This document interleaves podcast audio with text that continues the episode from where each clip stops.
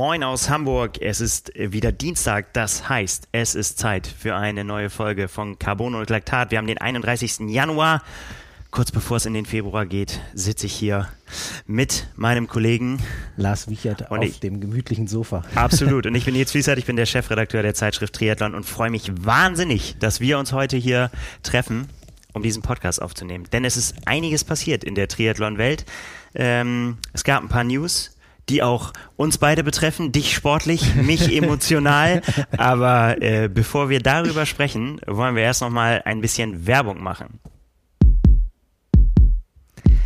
Unser Werbepartner der heutigen Episode ist AG1. Wir haben nämlich noch Januar und das ist die beste Zeit, das wissen wir alle, um mit neuen Routinen zu starten, die einem gut tun und AG1 könnte so eine neue Routine werden. Äh, AG1, wenn ihr uns länger zuhört, kennt ihr das schon. Das sind 75 hochwertige Inhaltsstoffe, die eure Nährstoffversorgung unterstützen, zum Beispiel Vitamine, Mineralstoffe, Botanicals, lebende Kulturen und, und, und, und, und. AG1 ist ein Pulver, was die effiziente Aufnahme im Körper erleichtert, wenn ihr es auflöst. Und das Ganze geht ganz einfach. Ihr nehmt einen Messlöffel von oder ein Travel Pack und äh, packt das in 250 Milliliter Wasser, löst es auf, bereitet euch einen Smoothie zu, ganz äh, wie ihr das mögt und macht das am besten zu eurer Routine im neuen Jahr. Also ganz nach eurem Geschmack, wie ihr das mögt, könnt ihr euch das anmixen und es ist auch ganz egal, ob ihr Profisportler seid oder Alltagsheld. Wenn ihr euch was Gutes tun wollt, wenn ihr eure Ernährung unterstützen wollt, sei es Paleo, Keto, Vegan, egal wie ihr unterwegs seid, alles möglich mit AG1. Und äh, für Hörerinnen und Hörer von Carbon und Laktat hat AG1 ein besonderes Angebot. Hm, bei eurer Erstbestellung unter athleticgreens.com slash carbonlaktat bekommt ihr nicht nur die praktische Shakerflasche und die Aufbewahrungsdose, sondern auch fünf der angesprochenen Travel Packs für unterwegs, damit man nicht immer die große Besteckpackung mitnehmen muss, sondern eben kleine Tüten. Und ein weiteres Plus, das gibt's auch noch dazu, einen ganzen Jahresvorrat an Vitamin D3 und K2. Wenn ihr das bestellen wollt, dann ist das alles komplett risikofrei, denn es gibt eine 90 Tage Geld-Zurück-Garantie. No Questions Ask steht äh, bei äh, AG1. Also, wenn euch das nicht gefällt, könnt ihr es zurückgeben. Habt kein Risiko, wenn ihr euch äh, dieser neuen Routine äh, wenn ihr euch die zu eigen machen wollt. Und den Link zu diesem Angebot und zu vielen weiteren Informationen über AG1 findet ihr wie immer in unseren Show Notes. Ja, Lars. Es ist einiges passiert, äh, so in den Tagen, obwohl noch gar nicht große äh, Rennaction ist, aber äh, wir fiebern natürlich alle darauf hin. Äh, wo starten die Leute bei, äh, wo geben sie ihren Saisoneinstieg und was machen sie? Und einer, ähm, auf den wir natürlich und auch Triathlon Deutschland guckt, ist Sebastian Kienle. Der befindet sich auf Abschiedstournee auf seiner äh, in seiner letzten Saison und hat natürlich jetzt äh, vor ein paar Tagen einen echten, wie ich finde, einen echten Kracher rausgehauen, was seinen Rennkalender angeht. Lange Rede kurzer Sinn, der startet beim Norseman. Ich könnte jetzt fast sagen, es wird heiß, aber vielleicht beim Norseman nicht unbedingt. Äh, Man weiß es nicht. es, es, hängt ganz davon ab, wie es oben auf dem Hardanger wieder aussieht. Ähm, ja, hat er so eine kleine Bombe platzen lassen, hat gesagt, er ist beim Norseman dabei. Ähm, mit der, er startet ja jetzt in dem Sinne der Down Under äh, mit der Challenge Wanaka und dem Ironman Neuseeland eigentlich so in seine Abschiedstour rein. Ähm, und wie, wie er selber auch ähm, gesagt hat, war es jetzt so, dass der Norseman nicht unbedingt so auf seiner Liste stand, wenn er seine ähm, Abschiedstour angeguckt hat. Aber wie so viele, glaube ich, hat ihn da dann doch so ziemlich der Spirit der ganzen Videos, der YouTube-Videos gepackt, äh, so dass er da dann gedacht hat, okay, ähm, vielleicht ist das doch äh, ein Rennen, was auf jeden Fall auf meiner Bucketlist stehen muss, um ähm, ja, das Jahr wirklich so zu beenden. Ja. Und dadurch, dass er auch gesagt hat, 2023 ist sein letztes Triathlon-Jahr, danach will er nichts mehr machen, also muss alles rauf, was noch gemacht werden muss. Es muss jetzt alles äh, stattfinden, ja. Ja, ganz interessant. Ich habe ihn tatsächlich äh, auf Hawaii auch danach explizit gefragt, weil, weil er auch schon öfter, und er ist ja auch schon so ein Athlet, der auch sowas schon öfter mal gemacht hat, irgendwie andere Formate, war beim Cape Epic dabei ähm, äh, Crazy Mountainbike Rennen, das du auch erlebt, durchlitten hast. Ähm, und da hat er tatsächlich noch äh, gesagt, äh, ja, nee, so kann er sich eigentlich nicht vorstellen. Ähm, oder also die Frage ist ihm tatsächlich öfter gestellt worden und äh, er hat eigentlich immer darauf gewonnen, auf keinen Fall, weil das nicht so richtig reingepasst hat und er auch immer noch so ein bisschen mit dem Imbronman äh, geliebäugelt hat, ein Extremrennen in Frankreich. Aber dann kam es so, dass die äh, findigen Organisatoren des Northern äh, sich an ihn gewandt haben und ihm, ihm äh, tatsächlich gesagt haben, wir müssen noch gar nicht so viel reden und so weiter. Guck dir erstmal die Videos an. Mach dir erstmal ein Bild. so hat er es uns geschildert und dann saß er halt ähm, auf der Rolle und hat ein Norseman-Video nach dem anderen geguckt und dann nach ging es ihm, wie gesagt, das wie so vielen. Er, er war am Haken. Er war am Haken. Ähm, ja. Man kann natürlich aus der Profi-Sicht wie bei ihm so ein bisschen verstehen, dass es vielleicht nicht unbedingt so in die Saison passt. Einmal vom Zeitpunkt her ja. äh, in der normalen Saison Zudem ist es auch ein Rennen, wo es kein Preisgeld gibt, keine Live-Übertragung, also alles äh, ja nicht ganz so, wie, wie es der Profi haben möchte und ja. was für die Sponsoren gut ist. Äh, aber ich kann ihn da komplett verstehen. Also ich meine, wir hatten ja auch drüber gesprochen. Äh, ich habe mir die Videos angeguckt und ich habe das ganz häufig, auch bei ähm, beim Cap Epic war es bei mir genauso. Ich habe dann da irgendwie so ein paar Videos mir angeguckt, wo Zusammenschnitte drin waren und äh, geile Musik oder jetzt auch das letzte Video, ähm, wie dass man ähm, für, für dieses Rennen einfach nicht gemacht ist, äh, so in die Richtung. Ja. Äh, das catcht einen dann schon ziemlich und ähm, auch wenn da vielleicht so am Anfang so der Gedanke von so einem Adventure Race ist, äh, wie, wie er da gesagt hat, dass da so der Gedanke hintersteht, es ist einfach, glaube ich, am Ende eine richtig, richtig harte Langdistanz und wie er auch im Video gesagt hat, und da kannst du definitiv auch mal noch was dazu sagen, weil du bist ja so derjenige, der da auch ein Porträt äh, über jemanden geschrieben hat, der da ähm, ziemlich bekannt ist in Norwegen. Ja. Ähm, er geht da an den Start, um zu gewinnen. Was ist deine Einschätzung? Genau, da, da, da müssen wir gleich auf jeden Fall drüber reden. Ja, du, du hast die Videos angesprochen, da vielleicht noch eine Dings. Es war tatsächlich bei mir ha genauso. Also meine, meine Erfahrung oder ich hatte schon mal vorher was davon gehört, aber ich konnte mir nicht so richtig ein Bild machen. Und ich, ich habe 2015 in Rot meine erste Langdistanz gemacht und war quasi so, oh, ich bin Langdistanz-Triathlet jetzt so, ne? Ich habe es geschafft, ich, ich weiß. Und da hat mein äh, damaliger Kollege äh, gesagt, immer hast du hier schon, äh, hast du das gesehen hier? Und hat mir das Video von der 2015er Ausgabe gezeigt. Bad to the Bone hieß das. Und ich weiß noch, dass ich da vor dem mit, mit offenem Mund vor dem Bildschirm gestanden habe, als ich mir das Video angeguckt habe. Und äh, vielleicht, wenn ihr uns jetzt zuhört, ihr könnt ruhig auf Stopp drücken einmal und euch dieses Video angucken, dann weiß ich von, wisst ihr von was ich rede. Äh, aber dann auch wiederkommen. Bitte nicht, bitte nicht alle Videos gucken oder oder später. Ähm, das haben sie natürlich schon damals, also das, das hat Millionen Aufrufe mittlerweile, es ist äh, richtig, äh, für damalige Zeit schon richtig, richtig gut, das ist jetzt ja schon auch durchaus ein paar Jahre her, es ging ja auch weiter, Videocontent-Produktion, aber das war wirklich auf so einem hohen Niveau. Und du, du siehst, da werden die diese Emotionen so eingefangen, was dieses Rennen ausmacht. Und, und, und dieser Wahnsinn, da, da hochzukommen. Du siehst einfach Menschen, die äh, mit leichten Klavierklängen unterle unterlegt, einfach nur schreiend ins Ziel kommen, also vor Schmerzen schreiend, alle weinen quasi, die kommen, versuchen sich nochmal zu einem Lächeln zu zwingen, aber alle sind einfach echt komplett, komplett am Ende und man stellt sich trotzdem irgendwie, eigentlich normale Menschen müssten sich die Frage stellen, warum zur Hölle sollte ich mir sowas antun wollen? Aber wir sind alle ein bisschen anders, wir ticken alle ein bisschen anders und sagen so, geil, will ich auch. Und so ging es halt jetzt auch äh, Sebastian Kienle. Und ja, aber natürlich ist er natürlich in einer ganz anderen, er will da nicht nur mitmachen, sondern er, was soll er auch sagen? Ich meine, klar, ähm, alle freuen sich natürlich, also auch seine Gegner, die äh, da an den Start gehen und du hast es, äh, du hast es gerade angesprochen ähm, es ist ja quasi eigentlich gesetzt, dass ein Norweger gewinnt. Das ist ja, ist ja das, äh, das Gesetz des Norsemen. Und äh, da gab es natürlich schon Unterschiede. Alan Hoff, da hast du von angesprochen, gerade in der äh, Triathlon 207. Ich habe mich lange mit ihm unterhalten, habe ein Porträt über ihn geschrieben. Das ist, äh, der hat das Rennen dreimal gewonnen, äh, war zehnmal, glaube ich, am Start mittlerweile. Der kennt das in- und auswendig und der hat gesagt, eins seiner großen Ziele ist das natürlich auch nochmal zu gewinnen der freut sich wahnsinnig auf einen Athleten wie Sebastian Kienle. Hat ihm sogar Hilfe angeboten auf Instagram. Er hat gesagt, wenn du Fragen hast, ne, don't hesitate to ask. Sprech mich einfach an. Äh, ich helfe dir. Und eine, ein, eine, eine, ein anderer Name ist äh, äh John Breivold, ähm, der, der amtierende Streckenrekordhalter. Im letzten Jahr aufgestellt und das ist eigentlich auch so. Ich habe mir noch mal, ich bin jetzt noch mal durch die Zeiten durchgegangen. Also für alle der Jon Breivold ist 9 Stunden 23, 28 für die gesamte Strecke. Also es ist auch ein in Anführungsstrichen, ein ganz normaler äh, Langdistanz, also 3,8 Kilometer Schwimmen, 180 ja. Kilometer Rad und dann den Marathon am Ende. Ähm, wobei die Radstrecke halt auch schon 3800 oder knapp 4000 Höhenmeter enthält.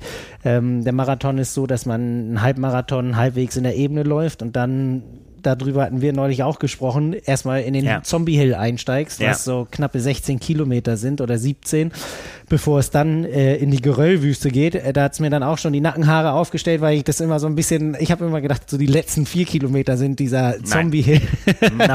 ähm, und wenn man sich jetzt einmal vorstellt, diesen Marathon läuft der immer noch in drei Stunden 35. Also das ist einfach so unfassbar schnell und äh, im letzten Jahr waren auch echt richtig schlechte Bedingungen zu Beginn. Also Temperaturen wirklich um, um den Gefrierpunkt und Regen, Nebel ohne Ende.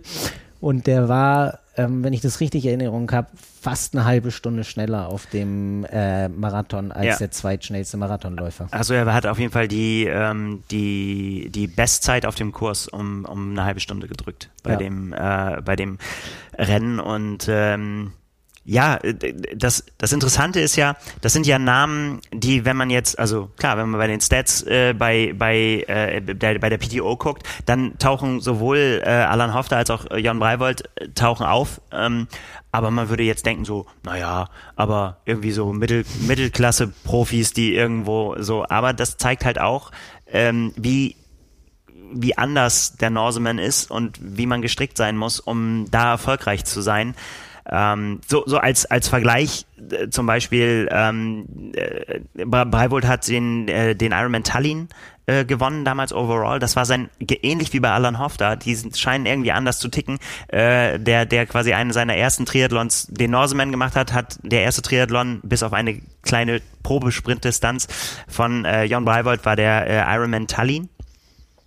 Und ähm, den er dann auch quasi aus dem, aus dem Stand gewonnen hat. Und ähm, auch, auch overall, also es war ja ein Age-Grupper-Rennen, deswegen, ne, aber das sind schon, der ist sehr, sehr, sehr stark auf dem Rad. Das hat auch Alan äh, Hofter mir gesagt. Der hat gesagt, so, dass sein Problem wird, äh, den auf dem Rad zu killen, weil der ist halt, der hat halt auch Profi-Radfahrer-Vergangenheit äh, oder Semi-Profi, wie man das auch nennen äh, möchte. Und das sind, das sind, ähm, das sind harte Brocken und ich frage mich tatsächlich, wo Sebastian Kienle da landen kann. Mit seiner ganz normalen, in Anführungsstrichen, Triathlon-Erfahrung, die er natürlich, da hat er denen natürlich was voraus.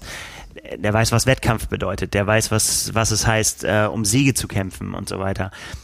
Ich bin mir aber nicht sicher, ob er weiß, was es heißt, den Zombie Hill zu laufen.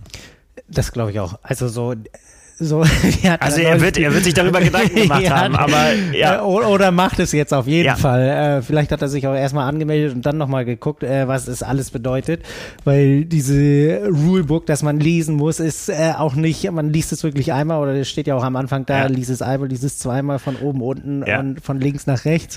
Ähm, da findet man immer wieder was Neues. Ich finde auch äh, interessant, ähm, es ist ja auch ein Triathlon oder eine Langdistanz, wo man sich noch mehr auf seinen Support äh, verlassen muss, als man es sowieso schon macht. Ähm, also da ist äh, die Verpflegung und alles Mögliche wirklich nur mit dem Support möglich, ja. der einen da ähm, unterstützt. Die letzten vier Kilometer, also in dieser Geröllwüste, müssen zusammengewandert oder gelaufen werden. Also es ist definitiv so, dass er da äh, auch jemanden ähm, finden muss, der ja ähnlich leistungsstark ist, äh, auch wenn er noch nicht diese äh, vielleicht äh, acht oder neun Stunden von, ähm, von der vorigen Distanz in den Knochen hat. Aber das ist definitiv eine Sache, wo man sich ja Gedanken machen muss und wo er sich auch Gedanken machen muss, wen man da als Support nimmt. Ähm, aber es ist halt wirklich die Frage, äh, ähm, ob Breivold auf der Strecke zu schlagen ist. Ja. Also das ist eine äh, ne, ne richtig interessante Sache. Es gibt jemanden äh, ziemlich prominentes, der sagt, das ist nicht der Fall, nämlich Ariel Zweiten, der Cheftrainer der Norweger.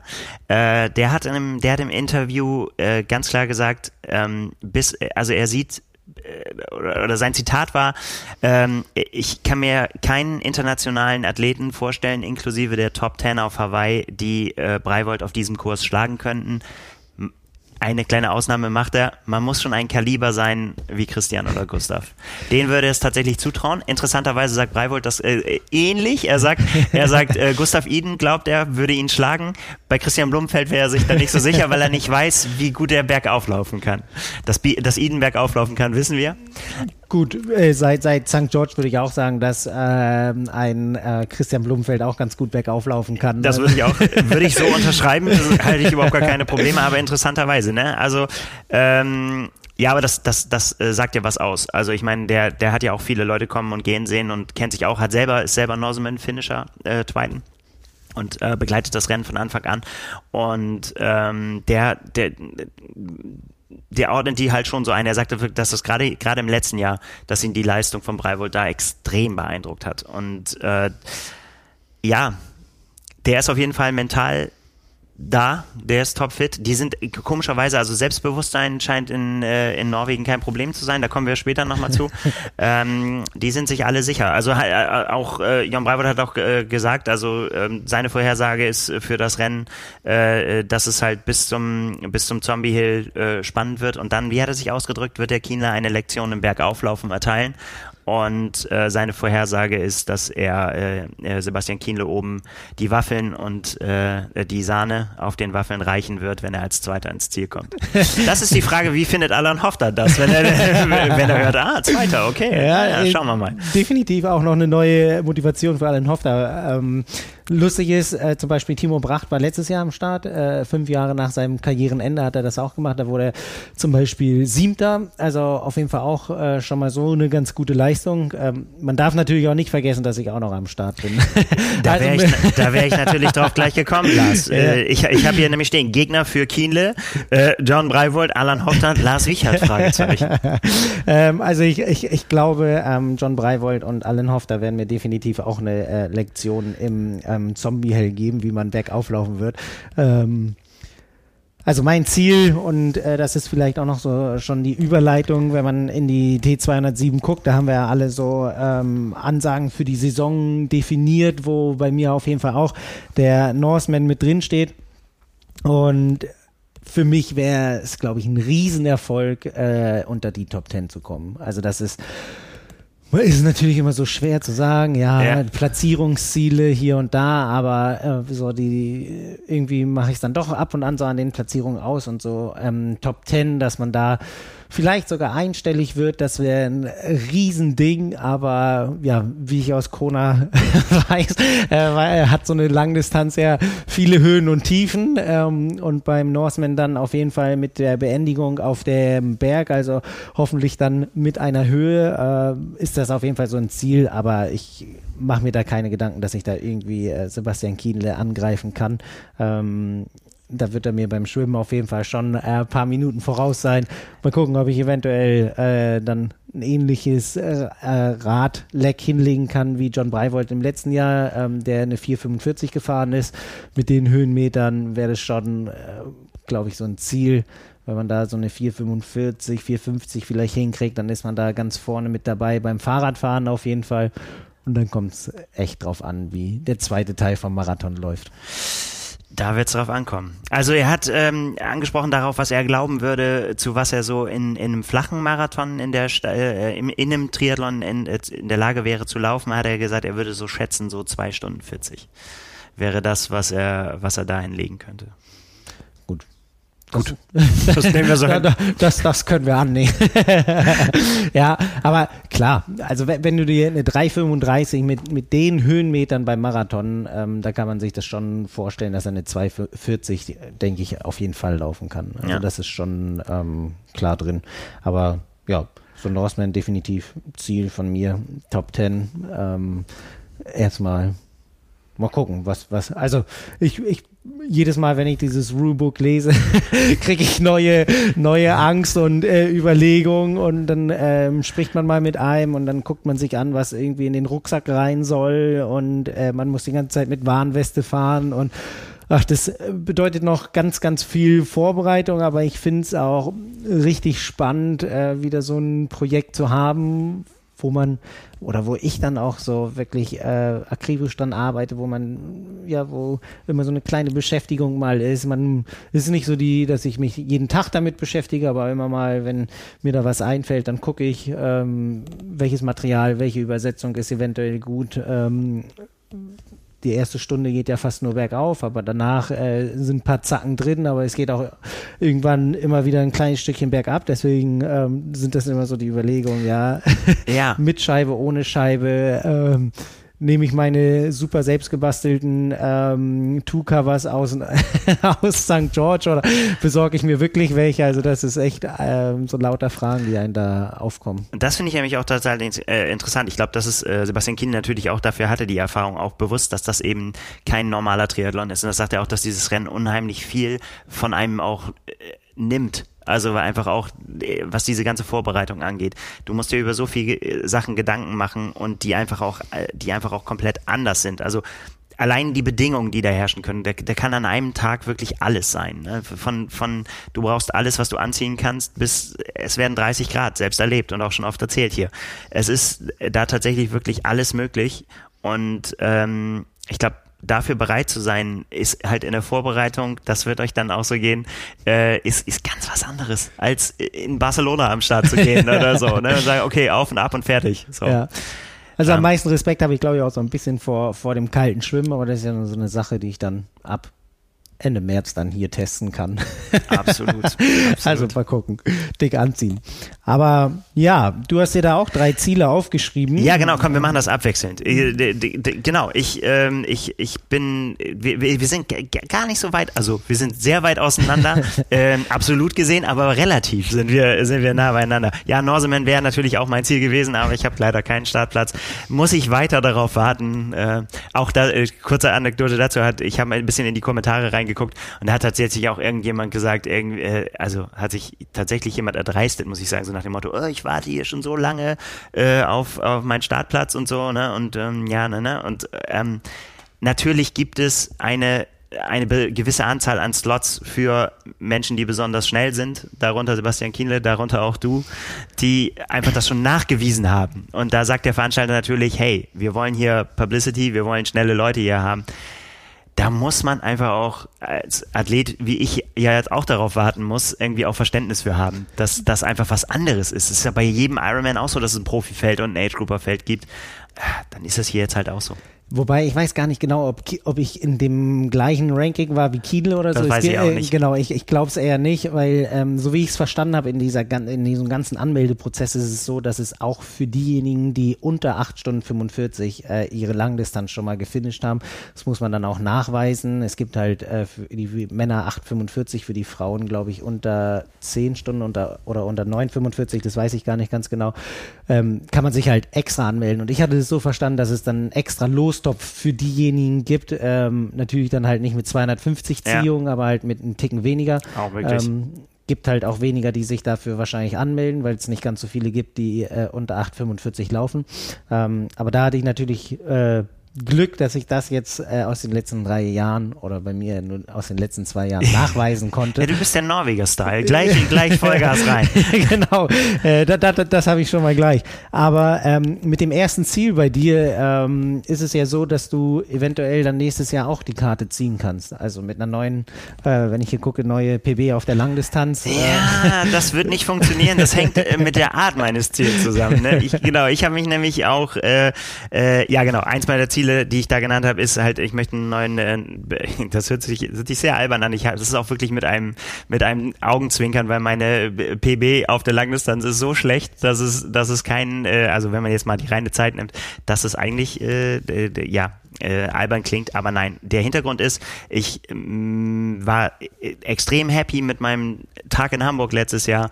Ähm, das war ein Triathlon-Tag, wie ich ihn mir vorgestellt habe. Das Einzige war, was mich im Nachhinein so ein bisschen fuchst und ärgert, ist, ähm, dass ich meine Ernährung nicht so hinbekommen habe, wie ich das mir gewünscht habe ich glaube, es mittlerweile erkannt zu haben, dass es auf ähm, ja zu wenig Salz hinausgelaufen ist. Ähm, und das äh, hat letztendlich dazu geführt, dass ich den Lauf nicht so machen konnte, wie ich glaube ich dazu in der Lage gewesen wäre, wenn ich das richtig gemacht hat. Und um das rauszufinden, ähm, so habe ich es auch geschrieben, ich hätte jetzt auch einfach schreiben können, Ernährung in den Griff bekommen, äh, wäre aber langweilig gewesen. Ich glaube aber, es ist Ernährung in den Griff bekommen und wenn das passiert, werde ich meine Zeit verbessern. Aber ich ähm, habe mir was Besonderes dafür ausgedacht. Ich möchte das nicht äh, in diesem Jahr nicht bei einer großen Veranstaltung machen, sondern ich werde äh, tatsächlich inspiriert von Alan Hofter, dass, äh, der mir das erzählt hat, dass er das jetzt im Winter machen wird, einfach eine Langdistanz vor seiner Haustür machen wird. Er wird, äh, der wohnt direkt am Wasser, er wird im, das ist bei ihm natürlich noch eine Stufe irrer, der wird halt jetzt in, in wenige Grad kaltem Wasser schwimmen, äh, mit Spikes äh, Radfahren und dann nachher einen Marathon im Schnee laufen. Ganz so mache ich es nicht. Ich werde mir noch ein bisschen Zeit geben, äh, bis das Wetter hier besser ist, aber werde tatsächlich so eine Do-it-yourself-Langdistanz äh, vor meiner Haustür machen und da aber versuchen dann, das so schnell wie möglich zu machen und äh, ja, einfach eine neue Bestzeit für mich hinzulegen. Oder sagen wir, meine Ernährung in den Griff zu kriegen. Äh, hast du schon einen Streckenplan dafür gemacht? Also nee, ich bin so, dabei. Ich bin ja jetzt äh, dann auch Renndirektor und äh, äh, also wir sind da noch äh, so, wie es dann so öfter heißt, wir sind da über die äh, endgültigen Strecken, sind wir noch in Gesprächen, aber die, es wird spektakulär. Okay, also Genehmigung noch nicht eingeholt. Die, die Genehmigung habe ich nicht, werde ja. ich nicht einholen. Nein, ist natürlich ja. alles höchst inoffiziell und deswegen, ähm, nein, jetzt ist das auch, wird ja kein Dix, es wird quasi wie eine Trainingseinheit, aber ich werde äh, werd mir da schon schöne Strecken raussuchen. Ist wunderbar. Jedes Mal, wenn ich da trainiere in der wunderschönen Wesermarsch, denke ich mir, warum gibt es hier eigentlich kein Triathlon?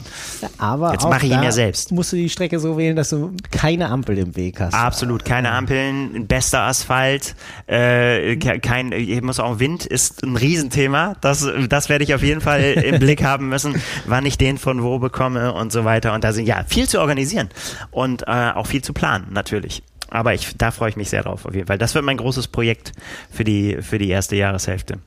Ja. Bin gespannt. Ja, bei dir geht es ja nicht äh, äh, unambitioniert weiter. Die Challenge Rot steht auf deinem Programm. Die und Ch Challenge Rot, genau, an zweiter in, Stelle. Genau, und in Klammern habe ich dahinter, falls du das vergisst zu sagen gleich, 8,25 oder schneller?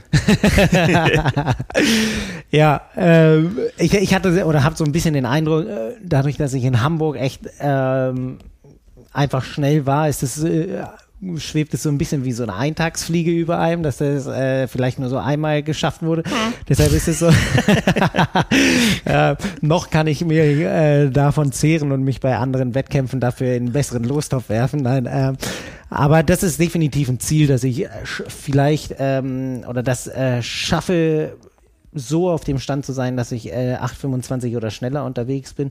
Auch mit dem Gedanken, wenn du da einmal reingelesen hast. Ähm, Habe ich. Genau, dass es eben so ist, dass ich da ein Wörtchen im äh, Hamburger Dunstkreis oder im nordischen Dunstkreis mitspielen möchte. Ähm, also es gibt da auf jeden Fall ein, zwei Athleten. Fritz Ferner, der letztes Jahr mit einer überragenden Zeit da gewonnen hat. Ähm, Alexander Siegmund wird auch mit dabei sein. Äh, und es werden sicherlich auch noch ein, zwei andere Schnelle von irgendwo anders kommen. Aber äh, mein Ziel ist es schon, dass ich da, ähm, gerade weil es auch vom Rennen her ja ähnlich ist wie auf Hawaii, dass alle Schnellen, die sich höchstwahrscheinlich für eine Sub 9 angemeldet haben oder in diesem Sub 9 Club sind, den es eben ähm, bei der Challenge Rot gibt, äh, gemeinsam starten, entwickelt sich halt einfach schon mal ein anderes Rennen, weil eventuell auch so kleine Gruppen sich im Age-Group-Bereich bilden, mit denen man dann irgendwie ähm, gemeinsam Rad fahren kann.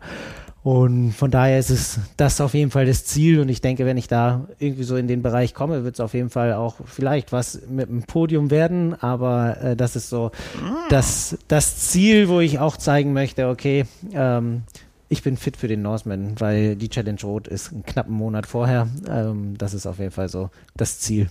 Was glaubst du, was wird, also du hast ja natürlich jetzt Rot noch nicht gemacht, aber welche Strecke ist schneller? Deine Hamburg-Strecke, die du damals gemacht hast, oder Rot?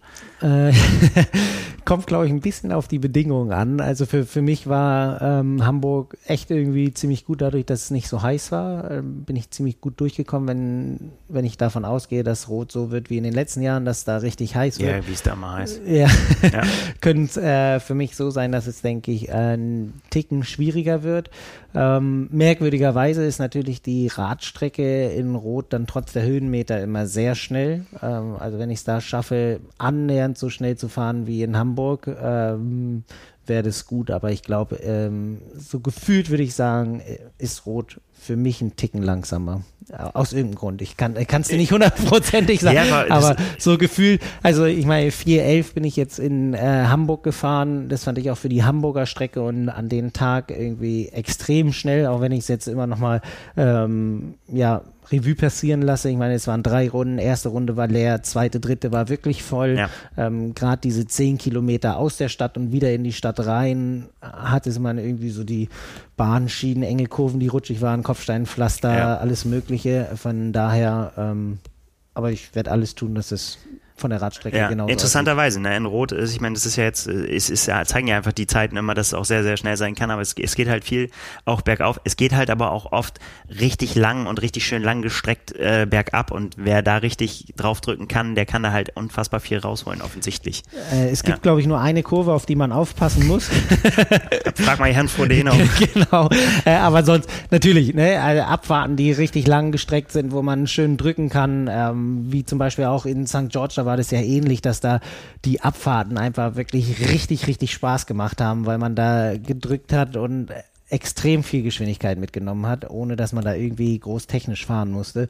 Äh, das ist so eine Sache, auf die ich mich auf jeden Fall freue. Das wird schon ähm, ziemlich cool werden. Ja, dann haben wir quasi ein mehr oder weniger gemeinsames Ziel. Äh, du hast es einen neuen Bestwert genannt. Ich will äh, und hier ist etwas offen gelassen und hast gesagt irgendwie so, wo auch immer der zustande kommt. Genau, bei drei äh, Disziplinen habe ich die Auswahl, aber du hast dich festgelegt, dass dieses Jahr unbedingt eine Schallmauer fallen soll. Ja, unbedingt ist eine gute Frage. Es ist mein Alltime favorite fünf Kilometer Kilometer unter 20 Minuten. Ich, ich schaffe es einfach nicht. Mehr, muss ich sagen. Ich bin neulich durch Zufall mal darauf gestoßen, dass ich bei meiner, bei meinem, äh, jetzt weiß ich gar nicht mehr, ob es der Eingangs- oder der Ausgangs, muss der Ausgangstest gewesen sein, bei der Bundeswehr, im Wehrdienst. Also als junger Bengel äh, habe ich tatsächlich einmal 19, pf, keine Ahnung, 55 oder so da stehen gehabt. Ähm, und ich habe seitdem mehrfach versucht und bin, ich, jetzt ich könnte auch gar nicht sagen, woher diese Faszination, man könnte fast sagen Besessenheit kommt, dass ich das unbedingt noch schaffen will. Es wird ja auch nicht einfacher mit den Jahren, aber beim letzten Jahr, also im letzten Jahr war ich auf eine Minute, oh, müsste jetzt nochmal, steht im Heft irgendwie 1,20 oder war so. War das nicht mit Gegenwind oder so? Nee, das, nicht? nee, nee, das war auf einer, ähm, auf einer relativ profilierten Strecke, ähm, auch nicht mit best, also ne, auch nicht, äh, keine perfekten Bedingungen. Ja. Ähm, ja, bin ich nah rangekommen äh, und ich habe es aber, ich mag, mag, das noch nicht aufgeben. Deswegen habe ich es auch in diesem Jahr wieder äh, ausgeworfen, das Ziel. Und ich werde es auch dann nochmal versuchen, das auch wirklich nochmal gezielt anzugehen. Und mal gucken. Also. Den will ich den will ich irgendwann und dann kann ich in, beruhigt in 5 Kilometer Rente gehen. Ja, das glaubst du. Dann ist, wenn du dann irgendwie eine 1903 nee, nee, läufst oder das so. Das ist vollkommen, ja, ja, da, da, da, das, da, da mache ich mir keine Illusion. Das, das ist, wird ganz knapp. Das ist eine, eine hohe 19. Und dann ist auch schon scheißegal. Weißt du, ob da 1958 oder 48 steht oder so, das ist mir wurscht. Das ja. äh, ist, ist egal. Ja, genau. Ich habe es ähnlich, ein neuer Bestwert definiert. Bei drei Disziplinen habe ich da auf jeden Fall irgendwie irgendwo was zum Aus aussuchen. Ähm, am liebsten würde ich, glaube ich, den Schwimmwert nehmen, wenn ich da schaffe, irgendwie die 3,8 äh, schneller als so eine, also mein Bestwert ist vom Ironman Hamburg, äh, sonst bin ich nie irgendwie mal dahin gekommen, dass ich da richtig schnell schwimme, aber mit der Schwimmperformance aus Hawaii, oder damit war ich schon sehr zufrieden, beides mal so eine 101 beim Koala Swim und beim ähm, Ironman dann. Und in Hamburg war ich bei einer 59 oder 58 oder so, also so ganz knapp unter die Stunde gerettet. Ähm, das fände ich schon cool, wenn ich das schaffen würde. Da würde ich mich schon sehr freuen. Radfahren wird anstrengend. Also da, das, ja. das, nee, aber das sind, äh, ich finde, es sind dann auch immer so Werte. Ich kenne das auch noch vom Rudern. Irgendwann ist man dann in, in so Bereichen drin, das ist wirklich so, so schwer da, also das ist dann ja nicht nur die Leistung, die man erbringen muss, sondern auch so hart von der, Menta von der mentalen Sache, dass man da alles äh, auf dem Punkt haben muss und da nicht einmal zucken darf. Von daher ähm, beim Radfahren hoffe ich, dass ich irgendwie an die Werte rankomme. Ob es ein Bestwert wird, ähm, kann ich jetzt nicht so unbedingt versprechen. Und es ist natürlich auch immer noch mal so die Sache, sich für so einen FDP-Test äh, da irgendwie äh, zu motivieren. Dann vielleicht vielleicht lieber die 180 Kilometer in Rot in 4 Stunden 10. Dann bin ich da nochmal eine, knapp unter einer Minute schneller als in Hamburg. Das wäre vielleicht noch sowas, aber so ein FDP-Test, das ist schon. Das ist hartes Brot. Das, ist das steht Brot. bald wieder an. Ja. 15. Februar, wenn ich es richtig im Kopf habe. Ich, ich freue mich eher so ein bisschen äh, auf, auf die beiden Zeitfahr-Events, die geplant sind. Das Ja. ist so, da, da liebäugel ich mit. Sehr gut. Da wird es noch ein bisschen zur Sache gehen. Ja, äh, genau. Jetzt machen wir es noch komplett. Mein, mein letztes Ziel, was ich noch stand ich, ähm, ist eigentlich kein Ziel. Es ist, äh, das habe ich auch so geschrieben. Motivationstrainer würden die Hände über dem Kopf zusammenschlagen, weil man sich das nicht wirklich vornehmen kann. Aber ich möchte so, so gerne dieses Jahr auf ein Altersklassenpodium äh, kommen. Bei welchem Rennen auch immer. Das muss ich dann auch nochmal sagen. Und ich weiß natürlich auch, das hängt natürlich nicht von mir alleine ab. Ich kann immer nur ne- meine beste Leistung bringen, die ich bringen kann. Und dann hängt es natürlich davon ab, wer da sonst noch so am Start ist. Ist mir schon bewusst. Ist, ist, ist, ist schon klar. Ähm, aber ich war ein paar Mal so in der Nähe und äh, ich finde, das ist, äh, also das ist ein schöner Gedanke, der mich im, äh, im Training äh, motivieren kann. Zu sagen, irgendwie so, ja, das sich vorzustellen, äh, finde ich schon ganz gut. Es ein- mag für den einen oder anderen seltsames Ziel sein, aber ähm, sagen wir einen Wunsch. Nennen wir es einen Wunsch. Dann kann ich auch mit dem Wunsch enden. Das ist auch Ja. kein richtiges Ziel. Ich hatte vier aufgeschrieben, aber äh, um ja überhaupt eins der drei vorher genannten Ziele irgendwie zu erreichen, ähm, ist es für mich so ganz wichtig, da verletzungsfrei durchzukommen. Ähm, Gerade im letzten Jahr und jetzt immer noch so ein bisschen mit dem ähm, Fuß ist es halt echt so eine Sache, die einem dann so am komplett konstanten Training hindert. Auch wenns Fahrradfahren und Schwimmen echt Spaß macht, fehlt da irgendwie immer noch eine Sache und deshalb ist das für mich so ganz wichtig, dass wenn da alles wieder so im Griff ist, dass ich da hinkomme, dass ich sagen kann, okay, die Saison konnte ich echt richtig konstant durchtrainieren oder durchziehen, ähm, dass man da auch äh, in den anderen Zielen und Hoffnungen keine Abstriche machen muss. Das ist Ja. schon ein richtig großes Ding. Aber wenn man dann bei Verletzungen ist, dann können wir da auch richtig gut die Überleitung kriegen. Ähm, jemand, der ja, oft verletzt ist oder in den letzten Jahren immer mit Verletzungen geplagt war, ist Justus Nieschlag, ähm, Ja. der auch ähm, ja, jetzt vielleicht so ein bisschen die Auswirkung davon mitbekommen hat, wenn man ganz lange verletzt ist und ähm, viele oder ja, viele junge Talente und auch einfach ein richtig guter Kader im Hintergrund ist, äh, die Druck machen, dass dann eventuell dem Verband da die Hände gebunden sind, um äh, weiterhin in der Förderung zu bleiben. Und somit wurde jetzt gerade erst ähm, von der DTU äh, die Kaderliste bekannt gegeben, wo eben der prominente Name Justus Nieschlag nicht mehr draufsteht. Ja, war so ein bisschen ein Schockmoment, äh, fand ich letzte Woche so, als, äh, als die Nachricht kam. Ähm, Justus Nieschlag wusste es auch schon länger. Äh, Passender oder prickelnderweise hat er erst einen Tag vor Heiligabend äh, ähm, offenbart bekommen, dass er keinen Kaderstatus mehr haben wird. Und äh, das bedeutet quasi, so hat er es auch geschrieben, von, von der höchsten möglichen Förderstufe, die es gibt, zu nix. Und das ähm, ja, wurde ihm äh, verkündet. Ja, da muss man erstmal so ein bisschen, ähm, so ging es mir so, erstmal ein bisschen durchatmen, erstmal überlegen, was bedeutet das irgendwie so, was bedeutet das für ihn, was bedeutet das für ein, ähm, für ein Triathlon. Ähm, der Aufschrei war natürlich auch gleich relativ, äh, relativ groß. Wie kann man nur und wie kann die DTU so dumm sein und so, als was man in verschiedenen Foren gelesen hat. Ähm, wenn man jetzt, wenn man sich beide Seiten anhört, äh, ist es natürlich auch so, die DTU begründet es wirklich nüchtern, so nüchtern, wie man es nur begründen kann. Ähm, es, es gibt Nominierungskriterien, um eben eine, äh, ein, ja, eine Förderung zu bekommen. Und Justus, Nie- Justus Nieschlag hat diese Förderkriterien nicht erfüllt, weil er einfach das ganze Jahr über oder für die ganze komplette zweite, nicht das ganze Jahr über, sondern für die zweite Jahreshälfte verletzt war, keine Rennen machen konnte und äh, darüber die, eben diese Plätze nicht äh, erreichen konnte. Und das Problem, vor dem jetzt die DTU stand, war, dass es so viele Athleten gibt, die diese Kriterien erfüllt haben, dass, so sagen sie, keine Ausnahmegenehmigung für wen auch immer, wie prominent der Name auch sein mag, äh, da mehr möglich sind. Also wäre, wäre der, der Kader nicht ausgeschöpft gewesen und hätte es nur eine Handvoll oder weniger oder wie auch immer, also nicht die, der ausgeschöpfte Kader äh, von 30 Leuten äh, da gewesen, die die Kriterien nicht dafür erfüllt. Also wer, oh, lange Rede, kurzer Sinn. äh, ne? Wenn man wenn Ja. nicht genug Leute da gewesen wären, die die Kriterien erfüllen, dann hätte man darüber diskutieren können, ob, auch mit dem äh, DOSB, ob es äh, eine Einzelfallentscheidung hätte geben können. Der Kader ist aber so groß, dass es ausgeschöpft ist und dann sind diese Entscheidungen nicht möglich, sagt die DTU. Hartes Brot. hartes Brot für einen Athleten, der ja im olympischen Bereich ist und wo auch aus meiner Sicht eigentlich immer nur in vier Jahreszyklen gedacht wird oder gerechnet wird. Ist es auf jeden Fall ein richtig harter Rückschlag, zumal wenn man sich die erste Jahreshälfte anguckt von Justus Nieschlag, also ab Juni war er halt verletzt, konnte keine Rennen machen, aber in der ersten Jahreshälfte ähm, einer der besten bei den Arena Games überhaupt, äh, Alec G geschlagen, am Ende Vize-Weltmeister geworden, vielleicht, äh, wenn da der Modus anders gewesen wäre, jetzt vielleicht sogar noch ein Treppchen weiter nach oben gekonnt, ähm, dann eben mit der Mitteldistanz, äh, wo er wirklich hat aufhorchen lassen. Im Kraichgau, ja. Im Kraichgau, ähm, als er vor Frederik Funk und äh, Ruben Zepunke gewonnen hat.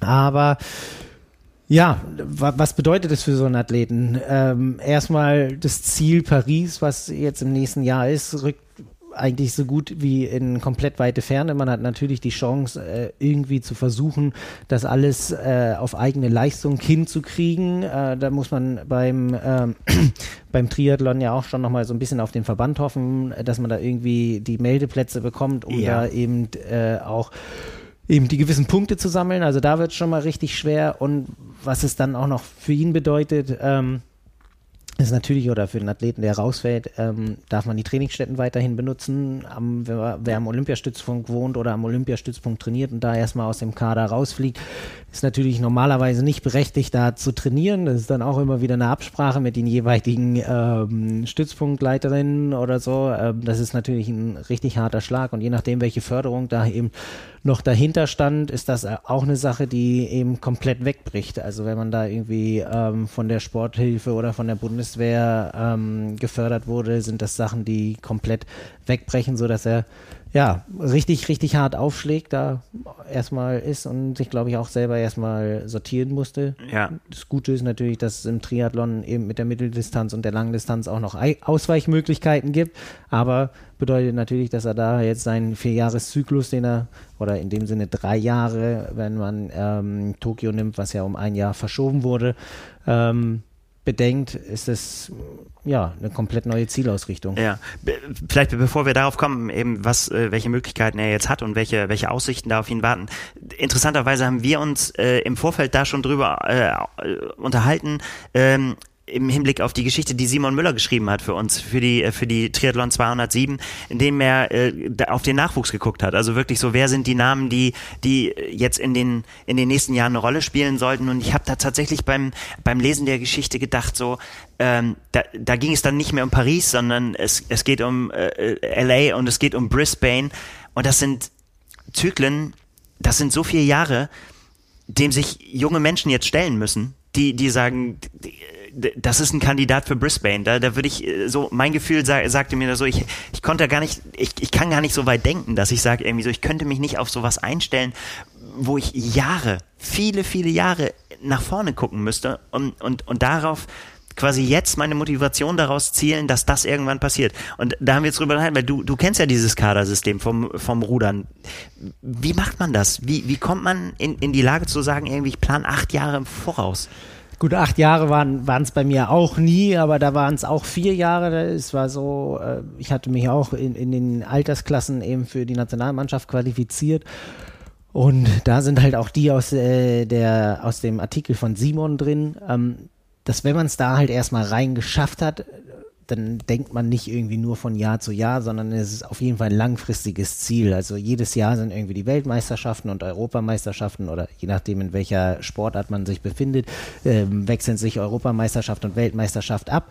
Und man muss sich das so ein bisschen vorstellen, eigentlich wie so ein Marathon. Also das große Ziel sind die Olympischen Spiele, da will ich definitiv hin. Und was muss ich auf diesem Weg machen, bis ich zu diesen Olympischen Spielen komme? Und es ist einfach so, dass ich mich in der Mannschaft äh, zeigen muss. Ich muss die Punkte sammeln, mich in die Position bringen und dafür ist jedes einzelne Jahr notwendig, um eben am Ende wirklich dieses große Ziel zu haben.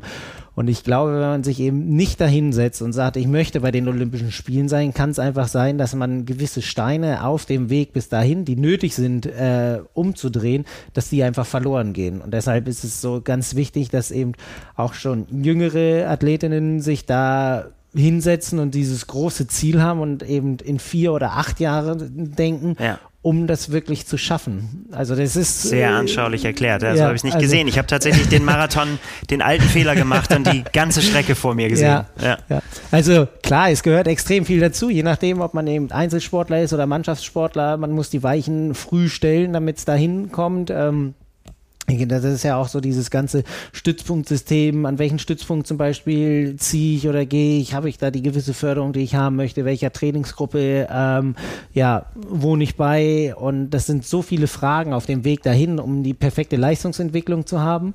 Ähm, aber eben immer mit dem Ziel, bei den Olympischen Spielen dabei zu sein. Und ich glaube, dann reduziert sich so zwei Jahre, vier Jahre, acht Jahre. Schnell vorbei. Genau, schneller vorbei. Also wenn man sich überlegt, die Olympischen Spiele in Tokio waren erst gerade ja. so gefühlt und jetzt stehen wir schon wieder vor den Olympischen Spielen. Also wir haben dieses Jahr so mit dem vorolympischen Jahr so fast das wichtigste Jahr in, in allen Sportarten, um überhaupt dann eine Mannschaft oder weiß ich wen da überhaupt zu qualifizieren. Ähm, von daher ist es jetzt eigentlich schon mit die heißeste Phase und mit der schlechteste Zeitpunkt dann eben nicht mehr dabei zu sein. Ja, das ist so. Und äh, bei Justus Nieschlag war es tatsächlich so, dass äh, man ja auch schon öfter gedacht hat, wenn man darüber nachgedacht hat, wer können die Leute sein, die äh, einem Jan Frodeno zum Beispiel folgen, der die das kurzes dann Ding irgendwann den Gruß gemacht hat, sich verabschiedet hat und gesagt hat, so, das war's jetzt für mich. Nächste Stufe Ironman. Mitteldistanz. Er hat ja beides gemacht, ist ja beides, hat ja, hat ja alles eingesammelt. Und äh, da hat man ja auch bei Justus, Justus, Nieschlag dann immer schon gesagt, irgendwie so wäre der einer äh, der Kandidaten. Aber er hat ja immer beharrlich gesagt, nein, äh, ist jetzt noch nicht geplant. Ne, dass ich mein Fokus ist Paris und so weiter. Ähm, ja, jetzt wurde ihm die Entscheidung mehr oder weniger abgenommen. Ne? Jetzt, jetzt steht die Mitteldistanz als neues Ziel da. Er wird 31, ist im Prinzip immer noch, also er hat zwar auch mit Jüngeren zu tun, aber er ist da im, im besten Alter und äh, hat ja nicht viele Ausflüge gemacht auf die Mitteldistanz, aber wenn dann war es siegreich und äh, das wird, glaube ich, unheimlich spannend. Also wenn man sagt, also wenn man es so aus, aus deutscher Sicht sagt und die deutsche Brille aufhat, dann kann man sagen, ja, in der Mitteldistanzszene ist auf jeden Fall ein, ein Siegkandidat dazugekommen. Da ist äh, noch mehr Druck auf dem Kessel. Also, Interessanterweise. Interessant Aber Frederik Funk zum Beispiel hat drunter äh, äh, kommentiert, äh, unter den Post damals auf Instagram hat er geschrieben, ciao zu dem Saftladen, jetzt geht's richtig ab. Ja. Also ähm, der, der scheint sich auf jeden Fall, äh, ja, um die Präsenz von Justus Nieschlag da, äh, scheint er sich drüber zu freuen auf jeden Fall keiner, der sich verstecken muss, hat ja auch einen ja. Trainer im Hintergrund, der da ähm, richtig gute Erfahrung hat auf der Dan Laurent. Dan Laurent, genau. Also da ähm, muss man oder er muss sich, glaube ich, überhaupt nicht verstecken.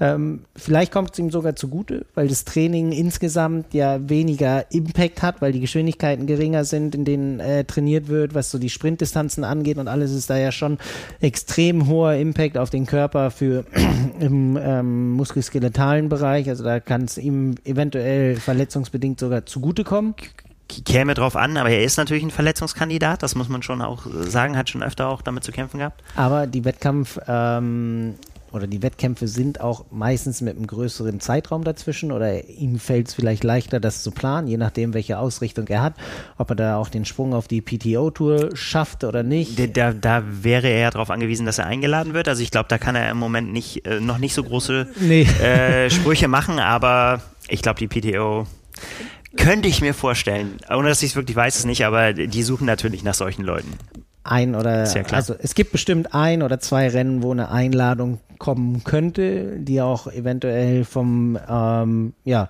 von der Aus, vom Ausrichtungsplatz eben so ist, dass da ähm, eventuell ja ein Athlet wie Justus äh, eingeladen wird. Ähm, ja, das sind auf jeden Fall jetzt so Sachen, mit denen er sich beschäftigen muss, die da komplett neu auf ihn zukommen. Und wir müssen gar nicht mehr so lange warten, äh, denn sein Debüt in diesem Jahr gibt er beim äh, 73 Lanzarote im März, ist das, glaube ich, am 18. meine ich. Habe ich jetzt nicht ganz im Kopf. Ähm, also es ist gar nicht mehr so lange hin. Und äh, ja, und ich, sein Auftritt im Kraichgau äh, war ja auch wieder so einer, wo er, glaube ich, auch ähm, selber gesehen hat, dass es einfach auch mh, ja ein Sieg bei einem 73, bei einem prestigereichen äh, Rennen auf der Mitteldistanz einfach die, die Aufmerksamkeit viel, viel höher ist als äh, für ein sag ich mal, einen siebten oder achten Platz in der WTCS, was natürlich sportlich äh, ein Riesending ist, da unter die Top Ten zu kommen. Aber ja, das wissen wir, die, die, die, da guckt man natürlich drauf, wer hat gewonnen, ne? Wer sind die Führenden? Wer sind, wer sind da die Leute? Wer hat Chancen auf einen Olympiasieg? Und wenn du nur da nur ganz knapp dahinter bist, bist du eigentlich schon irgendwo so ein, ja, einer von vielen da, auf den ich so bitter, so bitter es ist. Und ja, so ein, so ein Sieg in Kraichgau ist halt dann schon auch was wert. Es ist, glaube ich, auch für einen Athleten selber oder wenn man in so einer ja nicht Spirale ist, aber wenn man da eben mit drin ist, ist es natürlich auch immer eine Frage, wie committe ich mich? Kann ich damit wirklich jetzt abschließen? Also es sind ja wirklich zwei Welten, diese Kurzdistanz, Sprintdistanz, olympische Richtung Mitteldistanz. Ähm, ja, für das, was ich die ganze oder mein ganzes sportliches Leben für gelebt hat, kann ich das jetzt einfach so hinter mir lassen und mit was Neuem anfangen. Das ist natürlich eine richtig, richtig harte Entscheidung, wo du gesagt hast, die wurde ihm jetzt so ein bisschen abgenommen. Vielleicht ist es auch sogar gut, dass ihm die in die Richtung so abgenommen wurde, weil wir dann eben mehr Action von ihm auf der Mittel- oder eventuell dann sogar einen Ausflug auf die Langdistanz sehen, aber das ist vielleicht noch einen Ticken weiter weg. Musik, ja. Aber äh, das ist auf jeden Fall ja ein weiterer Baustein für die Saison, der auf jeden Fall sehr, sehr spannend ist aus unserer Sicht. Ähm, ja, und die PTO haben wir angesprochen, vielleicht äh, gucken wir gleich einfach mal drauf. Es, es, es, es zieht sich, muss man sagen, mit der Ankündigung, mit der Verkündung der Rennen und der Rennorte, aber immerhin äh, wissen wir mittlerweile von zwei Rennen der PTO-Tour, äh, wo sie stattfinden und wann sie stattfinden. So ist es. Ähm, US Open werden so aktuell die oder das waren die ersten, die uns verkündet wurden, äh nee, die zweiten, die uns verkündet worden sind, aber die, die aktuell als erstes stattfinden. stattfinden werden, genau, 4. und 5. August. Ähm, und dann gibt's noch die Asian Open am 19. und 20. August, also ein paar Wochen später dann einmal aus den USA nach Asien rüber. Ähm, und da fehlen wahrscheinlich noch ein, zwei Rennen, äh, so wie es sich aktuell anhört. Ja, auf jeden Fall. Also wir, wir, wir warten ja immer noch auf die angekündigten European Open, wir warten noch auf den Collins Cup. Äh, das sind natürlich auch Rennen der, der Serie, die neben den Asian Open, du hast es angesprochen, Singapur und äh, eben den US Open in Milwaukee, dann natürlich, wo auch die Profis drauf gucken werden, ne? Weil ich meine, das sind natürlich die, die Rennen, wo, ja, wo die Kohle äh, sitzt. Wobei, wenn du sagst, dass die Profis drauf gucken, da gibt es dann schon mal gleich ein paar Probleme, ein paar terminliche Probleme, ja. wenn man sich die Asian Open anguckt, weil gleichzeitig zu den Asian Open ist das Testevent für die Olympischen Spiele in Paris. Ja.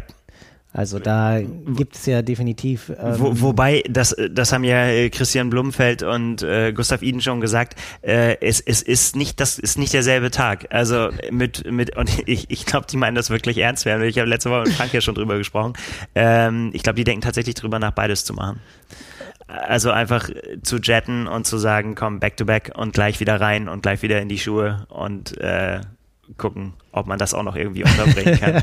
Gut, so ein Test-Event bedeutet ja nicht, dass man jetzt unbedingt äh, gewinnen muss, sondern da eher auch so. Ah, ich glaube, die Norweger müssen immer und überall gewinnen, wo sie an den Start gehen. Ja, aber dass man da auf jeden Fall auch erstmal weiß, wie da eventuell das Ponton in der Seine schwimmt, etc., das yeah. also, wie der Radkurs ist.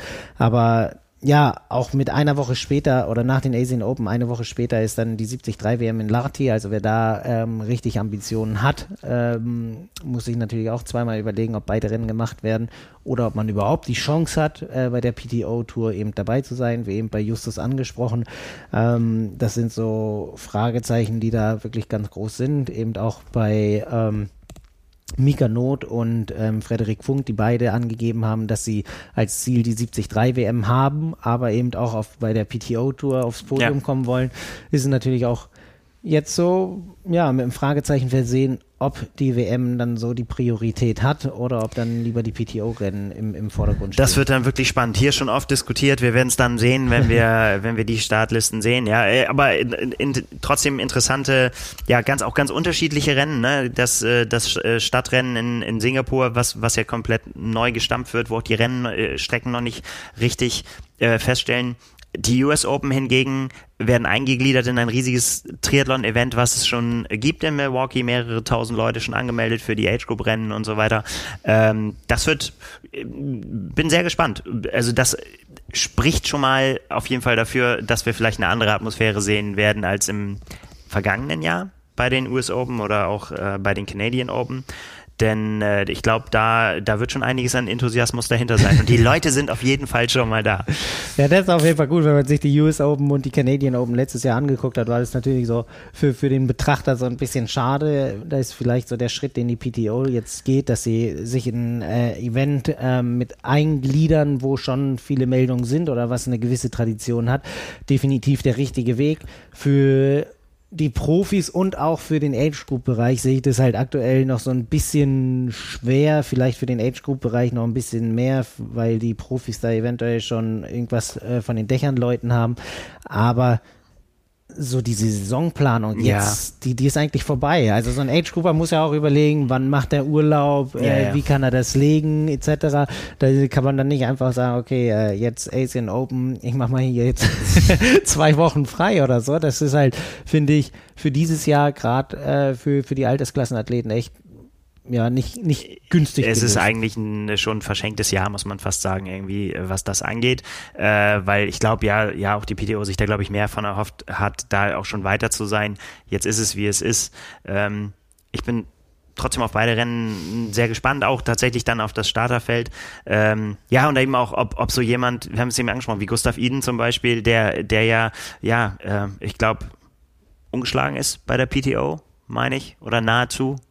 Ja. Bis jetzt ja. Ja, ja, ja, ja, genau. Wenn er am Start war, auf jeden Fall. Ja, ja, genau. Ja, wenn man nicht am Start ist, kann man nichts machen. Genau, das ist die Frage, ne? Wie viel, wie viel nimmt er noch mit? Denn ich glaube, der hat schon arg die Paris-Brille auf, so, der will, das, das ist ihm schon sehr, sehr, sehr wichtig. Also da sein, sein Unfinished Business da, glaube ich, äh, fertig zu machen. Aber passend dazu, ähm, kleine Videoempfehlung hat die äh, PDO gerade wieder eins, äh, ein, ein Porträtvideo rausgebracht, eben diesmal über Gustav Eden vor ein paar, äh, paar Tagen mit dem schönen Titel Winning is a Choice. Ähm, ja, und ein, ein um das kurz zusammenzufassen, wo es, um was es geht in dem Video, ist halt, äh, Gustav Iden stellt sich vor, er stellt nochmal seinen, seinen Weg äh, zu dem Athleten, der er heute geworden ist, hin äh, und vor, vor eine, und, und das Ganze, ja, eine, ja, eine beispiellose Erfolgsgeschichte, die jetzt eben äh, dazu geführt hat, dass er ja auf, auf der Mittel- und auf der Langdistanz Weltmeister geworden ist bereits. Und wenn man ihn dann dabei zuhört, ist das eine logische Schlussfolgerung, denn er hält sich für den Allergrößten. Das ist, das ist wirklich, wirklich beeindruckend, äh, sich das anzugucken. Und ähm, die Kommentare gehen auch äh, durchaus in unterschiedliche Richtungen. Die einen sagen, es ist selbstbewusst, die anderen sagen, es ist arrogant. Er selber sagt äh, von sich, ja, das ist arrogant, ähm, aber ich bin nur ehrlich. Vielleicht, vielleicht ist so eine Aussage arrogant, ja, aber als äh, Athletin oder als Athlet ist es schon so, wenn du nicht diese Einstellung hast, dass du alle besiegen kannst, wenn du da schon an die Startlinie gehst und denkst, oh Mann, heute sind aber auch schon wieder drei schneller als ich oder ja. drei andere, die schneller sind, dann ist es einfach äh, ja, ein Bereich in der Festplatte, der belegt ist. Deshalb, wenn du da wirklich rangehst und sagst hier, I am the greatest, äh, das, äh, I'm the greatest motherfucker, wie, ja. wie äh, Dani Beckegaard gesagt ja. hat, ähm, so muss die Einstellung einfach sein, um in diesem Geschäft, glaube ich, äh, irgendwie mitzuhalten. Christian Blumfeld macht es nicht anders und ich finde, ähm, beides sind aber Athleten. Ich hätte beide kennenlernen können im Rahmen der Swift Academy, die wenn sie super Auftritte haben, dann trotzdem noch sehr nahbar wirken. Also es ist das kommt, auf jeden Fall. Es kommt jetzt eben nicht so rüber, dass sie dann ankommen und du denkst so, wow, was ist das für ein arroganter Typ, sondern er kommt da irgendwie mit seinen Badelatschen an und äh, noch irgendwie so den Rasierschaum an den Beinen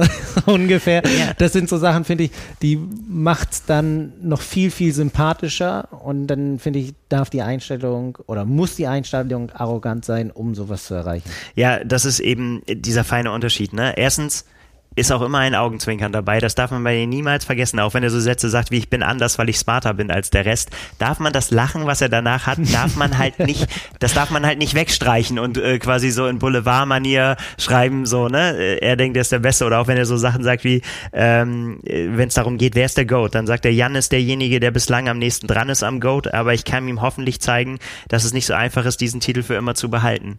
Hat er sich noch nicht so ganz rangetraut als an das Denkmal, hat aber auch gleich hinterher geworfen, ich bin die Gegenwart und die Zukunft des Triathlons und ich werde nicht weggehen und weitermachen, bis ich alt bin, wie Jan. Gut, dann haben wir, dann haben wir noch einige Jahre vor uns mit ihm. Eben, das sagt er auch. Das sagt er, er ist, er ist, er ist bereit, äh, den zu gehen und er, er sagt, er ist, er ist nicht nur da, um Rennen zu gewinnen, sondern er ist auch da, um die Leute zu unterhalten. Und Hey, es funktioniert. Kriegen sie hin. Auf jeden Fall. Also, gutes Video. ähm, winning is a choice. Äh, äh, also, das erklärt er natürlich auch. Er sagt, das ist, das ist tatsächlich die Einstellung, äh, die, die ihn treibt. Er, er, er sagt, ein Gewinnertyp zu sein, das ist auch das, was du gesagt hast, ist, findet vor allen Dingen an den normalen Tagen statt, an, an dem die ganz, ganz gewöhnliche, langweilige Trainingstage sind. Ja, wenn du, wenn du da das Ziel trotzdem vor Augen hast und sagst irgendwie so, nee, jetzt ist meine Entscheidung heute so hart zu trainieren oder, oder den Weg eben zu gehen und weiter zu verfolgen. Das ist ja auch so ein bisschen das, was Jan Frodeno eigentlich immer sagt. So, es war jetzt lange ruhig auf meinem Instagram-Kanal, bedeutet, dass ich wieder viel trainiert habe, so, so in die es. Richtung. So, äh, Champions werden gemacht, wenn die meisten nicht hingucken und der Rest ist dann so das, was äh, ge geerntet wird, was äh, im dunklen Kämmerlein gesät wurde. Aber ähm, ja, sich so da wirklich so zu präsentieren, das sozusagen PTO bringt echt guten Content in der Sache mit, muss man sagen, ähm, macht schon Spaß. Ja, es sind, äh, es sind halt diese, äh, diese kleinen Geschichten, die es ja jetzt auch kurz bevor es losgeht und bevor dann auch wirklich wieder Taten folgen müssen, dann haben wir was, über was wir sprechen können. Damit würde ich sagen, machen wir einen Deckel drauf, oder? Wir machen den Deckel drauf, so sieht's aus. Ähm, Nils, halt an deinen Zielen fest. Auf jeden Fall. Also ich habe, nachdem ich mir heute dann nochmal hier Bad to the Bone, das Norseman-Video und hier noch Gustav Iden angeguckt habe, wie er im Schneegestöber den Berg hochläuft, habe ich gesagt, so, ja, ich guck gerade mal raus, ja, Wetter ist ungefähr genau so wie bei den äh, äh beiden Ereignissen, aber ich habe richtig Bock gehabt zu trainieren und das werde ich jetzt auch tun. Viel Spaß, vielen Dank fürs Zuhören, bis zum nächsten Mal. Ciao. Ciao.